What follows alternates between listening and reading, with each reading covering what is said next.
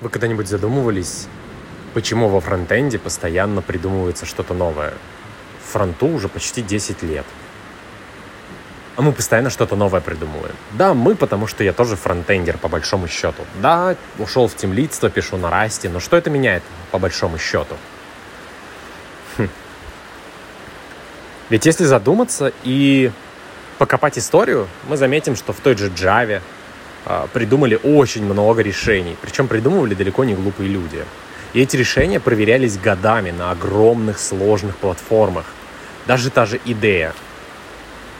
Э, JetBrains, конечно. Но, видимо, все-таки что-то здесь не так. XML постепенно устаревает для описания интерфейсов, его везде выпиливают. Qt очень сильно любят, или Qt, как мне больше нравится. Но у него опять та же платформа, та же проблема с платформой. Она старая, и в ней очень сложно впиливать какие-то новые штуки. Так называемая легаси. Когда выпускаешь какую-то платформу, ты вынужден ее поддерживать очень долго. Но насколько это хорошо? Наверное, пользователи того же Qt или Java скажут, что это офигенно, с одной стороны. Ведь ты можешь написать свой код сегодня, а можешь взять код, который был написан 7 лет назад. И он, скорее всего, заработает. Да, возможно, с некоторыми конфликтами и еще чем-то, но заработает. Его можно будет слегка поправить, и все будет ок. Во фронтенде такой подход не работает от слова совсем. Да, какие-то небольшие библиотеки работать будут – но если мы возьмем какой-нибудь модуль, слайдер или еще что-то, какой-то нам нужен кусок интерфейса, то встроить его будет очень сложно. Придется буквально извращаться. И не дай бог он был уже написан на каком-то фреймворке.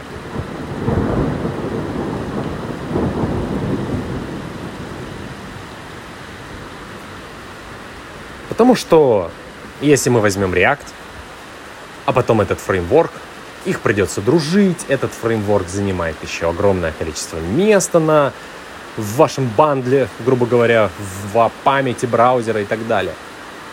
Если вы такие 4-5 разных модулей подключите, разных компонентов, то в вашем приложении уже будет 5 разных фреймворков. Да даже если в тот же React, э, если наш модуль написан на React 13, или какой он там, 0.13 был, а у нас React 17, то какова вероятность, что он вообще заработает? Да небольшая. Скорее всего, у вас будет в бандле два реакта, которые между собой будут очень плохо дружиться. Та же проблема, кстати, со стайлидами. И вот здесь не очень понятно, а с какой стороны вообще проблема?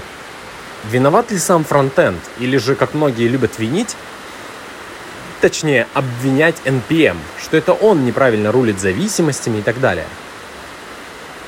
А что в Java? Вот знатоки Java, Java платформы, расскажите, как вы боретесь с проблемами зависимостей? Эм, в плюсах все гораздо проще. Зависимостей как таковых нет. Ну, кроме тех, что есть в системе, конечно же. А в системе зависимости что? Правильно, стабильные. Э, раз, даже взять тот же .NET Framework. Ты его ставишь прямо в систему, конкретную версию, и ей пользуются все библиотеки. В целом, что, решение хорошее. Правда, в браузере так не сделаешь. Ты не можешь установить в браузер пользователям React, и чтобы он подключался Точнее как, чтобы ты мог в приложении объявить, что вот я хочу React 14 или React 16, и браузер бы его подключил, не занимая как бы отдельное место, чтобы не было кучи сайтов, которые подключают React, потому что его тащат в бандл. И как бы проблему эту пытались решить с другой стороны, э, с помощью CDN. Ну, то есть, а что такого? Положим React в CDN, он закэшируется, и куча приложений смогут его юзать, как есть. Но вылезла проблема безопасности. А что если наш CDN кто-нибудь очень неприятно в локальной сети подменит? Или в подсети? Или же вообще сам CDN упадет, и тогда куча приложений просто приляжет. Ну и плюс э, куки, которые проставлены на CDN, будут проваливаться в, каждый, в каждое приложение. И трекать то, что делает пользователь, по каким сайтам он ходит, кто загружает, сколько, какие-то персональные данные могут, можем могут утекать. Так называемый фингерпринтинг. И браузеры, собственно, порезали эту возможность.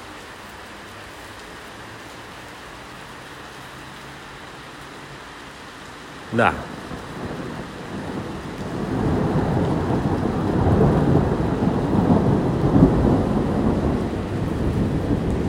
И что мы имеем сейчас? Сейчас мы имеем загрузку реакта даже с CDN а, каждый раз заново для каждого приложения, чтобы не протекали куки, чтобы не протекал fingerprint – отпечаток вашего пользователя в этот CDN. Максимальная изоляция. Но фактически это теперь ничем не отличается, если мы будем поставлять весь бандл целиком. А, просто браузер выполнит гораздо больше хендшейков во время запросов, потому что HTTP 2 или 3, TLS, вот это все. Поэтому даже выгодно сделать один бандл, который или несколько бандлов с чанками, которые будут лежать на одном хосте, и браузеру не нужно будет открывать несколько соединений, он сможет все гонять в несколько потоков. Но проблему можно было бы, наверное, решить, введя в браузер кучу API, которые бы использовали все-все-все-все-все приложения. Ну, на данный момент так и есть, и как-то проблема никуда не делась браузер все равно не предоставляет достаточно быстрое API для изменения DOM. Он предоставляет другие API. -шки. Более, может быть, удобные обертки, но мы их все равно не можем юзать на 100%. Мы вынуждены добавлять полифилы, потому что целевая система — это браузер, а не операционка, которая гораздо более стабильна. Новые версии браузеров выходят каждые три месяца, а то и чаще. И в них добавляются новые фичи, а пользователи некоторые, причем весьма внушительный процент, склонны не обновлять ни браузеры, ни системы. В итоге мы видим, что у части пользователей, по аналитике, конечно, старые браузеры, даже двухлетней давности, и опишечек многих в них нет. А, например, прокси какое-то время вообще нельзя было заполифилить. То есть мы не могли использовать прокси для тех мест, где это было бы действительно удобно.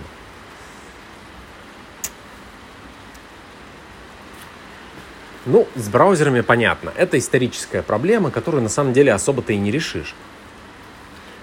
А, разве что целиться в API, которые были выпущены достаточное количество лет назад, под аналитику, под пользователей. Благо, Бабель это позволяет. Достаточно легко сделать, без проблем. То есть нацеливаем на нашу компиляцию под определенную платформу. И пожалуйста.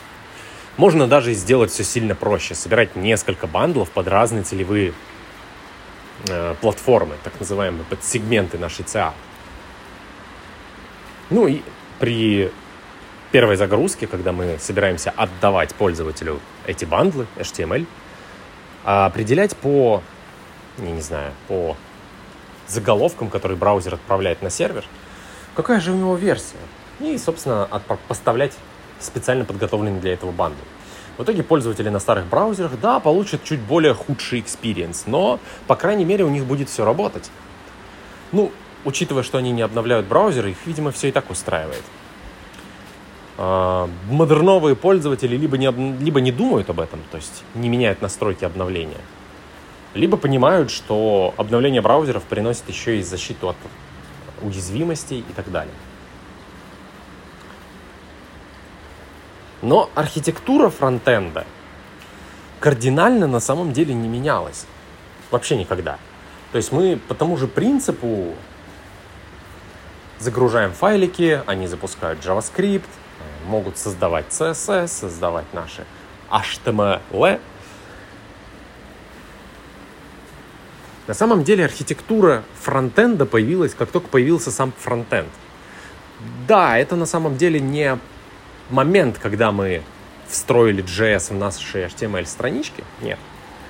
Скорее, когда появился первый фреймворк, который сказал, что данные важнее, чем то, что у нас есть в дом. Я не знаю, когда точно это произошло, но одними из первых, которые я помню, были Knockout и Backbone. Это огроменные сложные фреймворки, которые предоставляют возможность разработчику делать такой удобный хак, как разделение логики и представления. Что это дает? Раньше мы в мире jQuery мы полагались, собственно, на то, что лежит в дом. Мы положили туда какой-нибудь э, дивчик или какой-нибудь HTML элемент, навесили на него теги, и потом их считываем. Бегаем по дому, считываем и так далее. Но в какой-то момент стало понятно, что как-то это медленно. Работать с дом очень медленно. То есть считывать из дом то, что в нем есть, медленно. Но другая проблема скорее структурная сложно не просто работать с дом, сложно полагаться на код, который запущен. Ведь JavaScript, он как бы работает постоянно. Сколько бы в нем вы функций не написали от обработчиков, он работает постоянно. Как это проявляется? Если мы напишем э, код, который создает там 5 кнопок и навесим на каждую из них по 3 обработчика, то при нажатии на кнопку сработают все три. Это логично, сработают они в порядке добавления. Но когда кода больше, случайно повесить обработчик не на ту кнопку, не на то событие, достаточно легко. А еще случайно можно изменить порядок, в котором мы навешиваем события. То есть мы же можем подождать запроса, потом навесить событие, а мы можем запустить два запроса параллельно, и мы уже не знаем, какой а, запрос обработается раньше. Когда сервер ответит, или вообще интернет отвалится, и мы навесим новый обработчик, и мы не знаем, в каком порядке он обработается. А код на это раньше полагался. И это мелочи. Это пример, который показывает проблему. Если мы полагаемся, что первый обработчик, я не знаю, добавит класс кнопки, я не знаю, там мы разделили логику такую, что при нажатии на кнопку, тогл, нам нужно переключить но еще нам нужно запустить логику переключения. И мы полагаемся, что окей, один обработчик будет добавлять или удалять класс, а другой обработчик будет, собственно, в зависимости от того, есть этот класс или нет, запускать логику. Открытие-закрытие модалки какой-нибудь. И вот э, первый обработчик добавляет класс, что теперь кнопка отжата, скажем так, была нажата, pressed, стала unpressed. А второй обработчик смотрит, какой класс теперь есть, и что нужно сделать, какую логику нужно запустить. Если класс у нас теперь unpressed, значит нам нужно а, закрыть модалку. Если pressed, то открыть. И если вдруг по каким-то причинам эти обработчики поменяются местами, то логика будет сломана. Модалка, скорее всего, просто съедет, мы зададим ей неправильное состояние или просто не сможем закрыть. И исправить это, к сожалению, простыми способами невозможно. Да, мы просто запихивали все в один обработчик. Мы не могли разделить эту логику на две части. Так просто, потому что нам нужно было, чтобы она выполнялась в определенном порядке. И что придумали умы? Затащить во фронтенд функцию от состояния. Это очень популярная фраза, но ее суть заключается в том, что мы больше не полагаемся на дом. Мы считаем, что дом — это следствие, это такой эффект, который производит функция. А первично всегда состояние, которое мы держим в памяти. Как это повлияло на фронтенд? На самом деле очень сильно. Это единственное правильное решение, которое еще не до конца сформировано во фронтенде. Потому что если подумать, никто не будет рисовать интерфейс в больших приложениях на десктопе, полагаясь на то, какие пиксели мы уже нарисовали, где они уже находятся. Все все равно держат в памяти состояние и из него рисуют. Точно так же и игры. Это, наверное, не была самоцель. Это скорее следствие. Так удобнее, так удобнее тестировать, так удобнее разрабатывать. Потому что ты полагаешься на те данные, которыми можешь управлять только ты. Ведь фактически наши элементы в доме поменять может любой скрипт. А тогда скриптов подключалось на страницу гигантское количество, просто огромное. Даже тот же jQuery это был просто монстр, который собирался. То есть сама библиотека простенькая, но за счет того, что мы могли расширять ее объект, мы могли добавить огромное количество функций. Просто маленькой простой библиотеки. Это дало просто невероятный boost развитию фронтенда как отдельного направления. Из, э, наверное, из jQuery выросли многие фронтенд разработчики. Может быть, вы сейчас узнаете себя.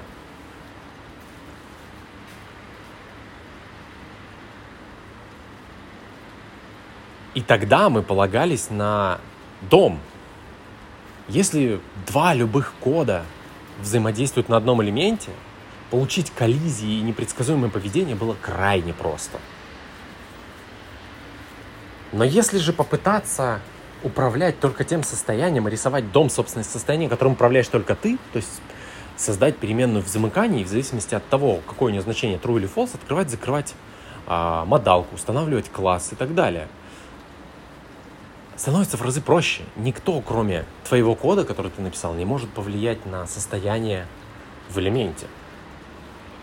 К сожалению, сама проблема модификация дом другими скриптами, она не исчезла. Но за счет того, что большая часть фреймворков, почти все, перешли на подход функции от состояния, да, по разным, разными способами, но все же взаимодействие сильно упростилось. Вы крайне редко увидите приложения на React, Angular, Vue, Svelte, э, Small, все что угодно, где есть jQuery. Да, вы наверняка их юзаете, просто под капотом а в некоторых компонентах React это все так изолировано, чтобы код на jQuery не добрался до других элементов. Максимально проверяют это все. То есть, опять же, мы сделали изоляцию. Изоляция, которая требует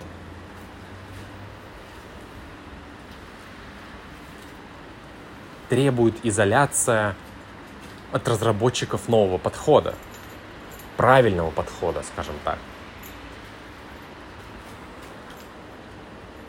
А что у нас сейчас с фронтендом с точки зрения изобретений этих правильных подходов?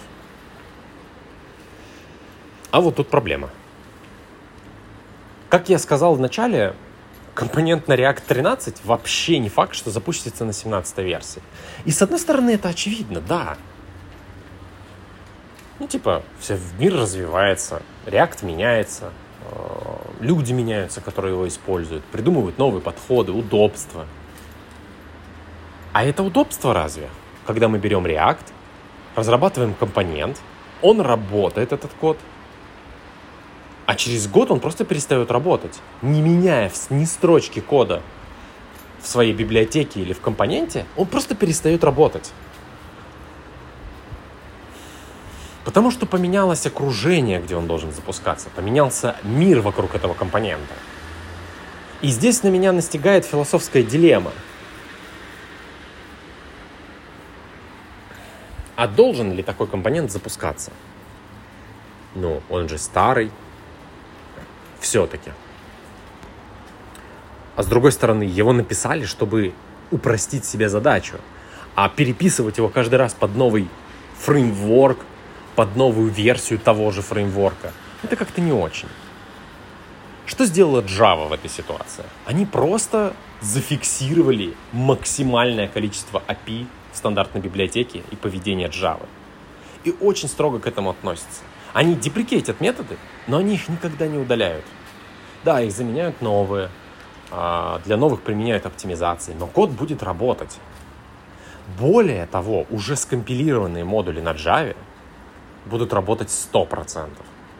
Потому что Java в своем основном виде компилируется в JVM. Такой байт-код, где нет классов, каких-то особых а, синтаксических конструкций, всего этого нет. Да, есть STD, но никуда не девается. Я очень надеюсь, что WebAssembly, который сейчас развивается, может сейчас притух где-то, пойдет в том же направлении. Мы будем писать код, используя API браузера как стандартную библиотеку, которая не будет меняться. И при этом сможем общаться через эту стандартную библиотеку, используя модули на разных языках, на разных м, фреймворках. Эту задачу хотели решить через веб-компоненты, но их сломали в самом начале. Почему? Потому что изначально была хорошая идея. Давайте сделаем изолированный дом, в который не сможет иметь доступ код, который, собственно, его и не создал, грубо говоря. Проблема в том, что разработчики забыли о том, что основным способом коммуникации браузера с JavaScript является HTML – который вообще не обновлялся. Ну, к примеру, что мы можем сделать через HTML? Мы можем добавить атрибуты, то есть наши классы, дата-атрибуты, еще что-нибудь, там, ари-атрибуты, роли, все вот это. Мы можем задать текст, просто описать текст. Мы можем вложить один элемент в другой. В принципе, на этом возможности HTML заканчиваются. А что же у нас есть в дом, в реальном дом? Во-первых, текст, он создается разными нодами. То есть мы можем сделать несколько текстовых нод и расположить их в любом порядке. И скрывать и показывать текстовые ноды по отдельности. Можем изъять текстовую ноду и засунуть. В HTML этого описания нет. Ни в каком виде. Для HTML текстовых нод не существует. Мы можем добавить обработчики событий внезапно в HTML мы это тоже не можем сделать. То есть даже две этих базовых возможности, они уже сильно ограничивают эм, сам HTML как источник истины. Но как, где это может вообще проявиться?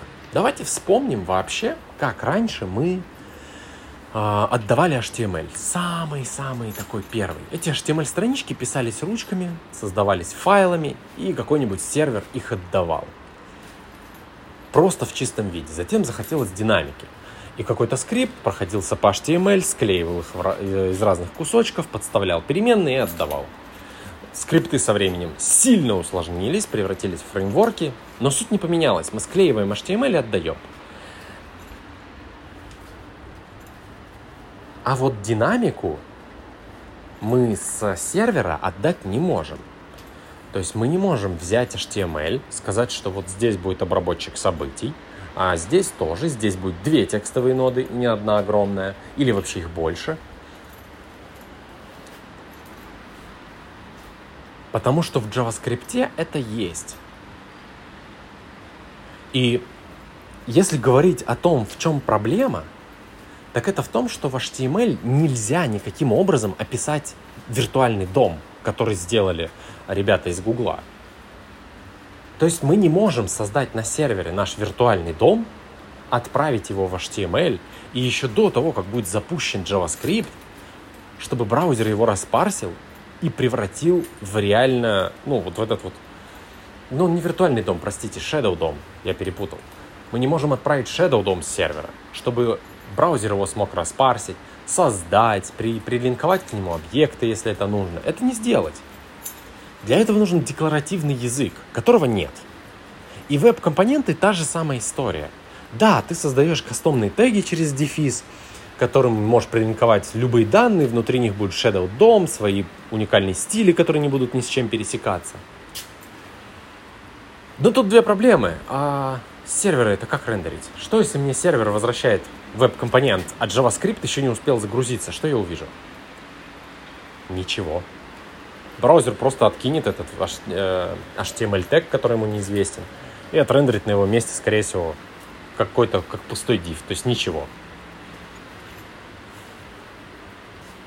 И в итоге эта концепция не работает в принципе. Что нужно было бы сделать Google? Наверное, придумать возможность расширять сам HTML, саму декларацию того, что мы хотим видеть внутри чтобы наш JavaScript с помощью веб-компонентов мог подхватить эту декларацию и завести. Многие скажут, ну это же тогда станет не защищенным, то есть это будет не Shadow DOM, не тот, который приватный, со приватной инсти. Почему нет? Но завели бы для этого отдельные конструкции, не позволили бы браузеру выбирать с помощью CSS эти элементы через JavaScript и так далее. То есть и вот он тот же HTML Shadow DOM но, опять же, нормальный, со статическим представлением, с декларативным видом. Этого нет. И сделать по-настоящему модульный фронтенд из-за этого фактически невозможно. Да, сейчас придумывается куча концепций, куча микрофреймворков, которые решают одну задачу, очень простенькую. И я был бы рад, если бы эта концепция развивалась. Но многие разработчики таких нано-решений забывают о том, что состояние, наша логика должна быть первична. Facebook запихивает абсолютно все в представление. Да, само представление поменялось. Мы сделали их теперь компонентами, которые отображают view. Но именно отображают view мы все равно забываем о том, что логика первичная. Мы не можем просто так взять и запихнуть всю свою логику в компоненты и радоваться. Мы получим все те же самые проблемы, что и раньше, когда использовали jQuery. Кто-то скажет, было золотое время. Ну, это просто у вас ностальгия проснулась. На самом деле золотым оно не было. Это был просто прорыв на фоне разрухи. Но прорыв не очень далекий который мы и сейчас наблюдаем в реакте. Facebook заставляет размещать логику внутри него. Он не предоставляет инструментов для того, чтобы View можно было легко управлять. В идеале я хочу собирать свой фронтенд из блоков на любом языке. На Dart, на TypeScript, на CoffeeScript, на JavaScript, на любом скрипте. Хоть на Elm. Я хочу, чтобы эти блоки могли общаться с другими. И, к сожалению, для этого приходится придумывать решения, где логика первична. Я думаю, вы знаете, о какой логике идет речь и какое решение позволяет эту логику описывать. Но будь другое решение, в другом виде, в другом способе, наверное, я бы использовал его. Но сейчас это решение одно, фактически одно, которое четко предсказуемо говорит, что происходит. Да, у эффектора есть свой рендерер Forest, который как раз и занимается буквально тем, о чем я писал. Но это одно решение. Одно решение, построенное на эффекторе. Есть, например, lit.html. Очень прикольная штука, очень простая и имеет все те же проблемы. Это веб-компоненты. Веб-компоненты, которые не умеют в серверный рендеринг который в наши дни достаточно важен. Да, многие его не используют. И очень зря. Может быть, я расскажу о том, зачем нужен серверный рендеринг в следующем выпуске. И на самом деле это не только пресловутый опыт пользователя или а, метрики, или же ускорение запуска. Это все можно сделать абсолютно разными способами. У SSR есть еще одна большая сфера, которая вынуждает писать код правильно. Спасибо. Спасибо за прослушивание. Напишите в комментариях свои мысли на этот счет. И джависты, пожалуйста, присоединяйтесь. Или призовите джавистов в чат.